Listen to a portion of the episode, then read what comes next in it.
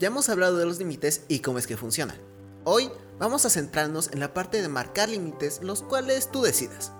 Esto está dividido en 6 pasos los cuales explicaré en el día de hoy. ABC Adolescente, episodio 128. Paso número 1. Identifica tus límites. Este paso puede ser un poco complicado, ya que te puede pasar lo mismo que a mi hermano o a mí. La verdad es que nuestros padres nunca nos han puesto límites como tal, de que si te vas a una fiesta sin mi permiso te voy a castigar. Sino que mientras que éramos pequeños nos daban ciertas reglas las cuales tiempo después se volvieron obvias y al final nunca las sentimos como límites. Para identificarlos, date cuenta en qué momento dices un alto.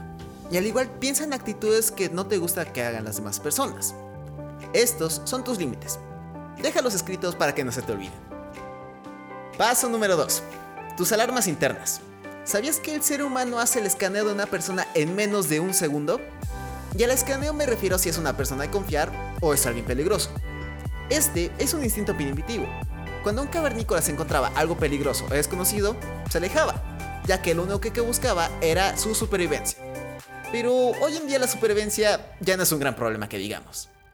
Ahora, para lo que sirve este instinto primitivo es para ponernos un alto y saber en qué momento estamos en peligro.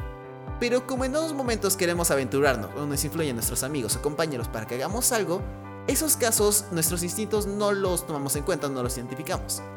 Es parte importante que los identifiquemos, ya que al igual que hacen eso, también en un momento pueden controlar tus emociones y ponerte de una actitud no tan agradable. Paso número 3. Expresa con claridad tus límites. Cuando una persona nos invita, pero pasa nuestros límites, puede ser que solo digamos no. Pero normalmente esa persona o las personas insisten sin saber por qué realmente dijiste que no. Así que toma en cuenta que las personas no somos adivinos y no sabemos por qué dijiste que no. Aclara tus límites y aclara por qué es que dijiste que no. Paso número 4. Mantén la tranquilidad ante la reacción de las personas.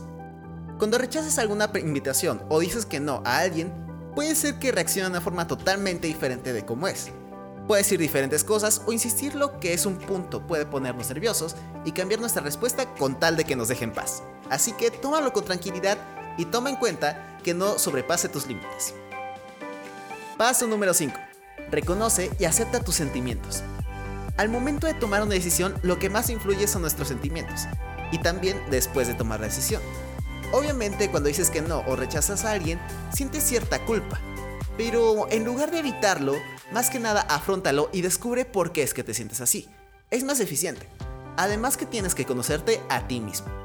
Esto va de la mano, obviamente, de la inteligencia emocional. Y por último, el paso número 6. Da valor a tu palabra. Darle valor a tu palabra es algo fundamental, ya que forma tu autoestima, al igual que te da cierta seguridad. El ser escuchado la verdad es que te hace sentirte cómodo y más que nada porque te sientes escuchado.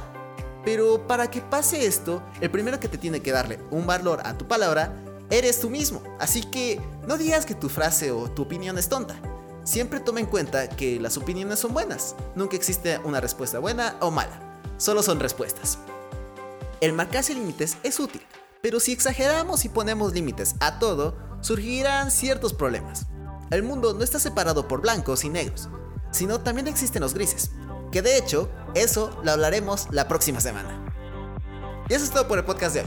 Si te gustó y quieres escuchar más, ve a abcadolescente.com. Recuerda que este podcast se sube los lunes, miércoles y viernes. Yo soy Andrés y recuerda que para poder cambiar el mundo, el cambio empieza desde uno mismo. Adiós.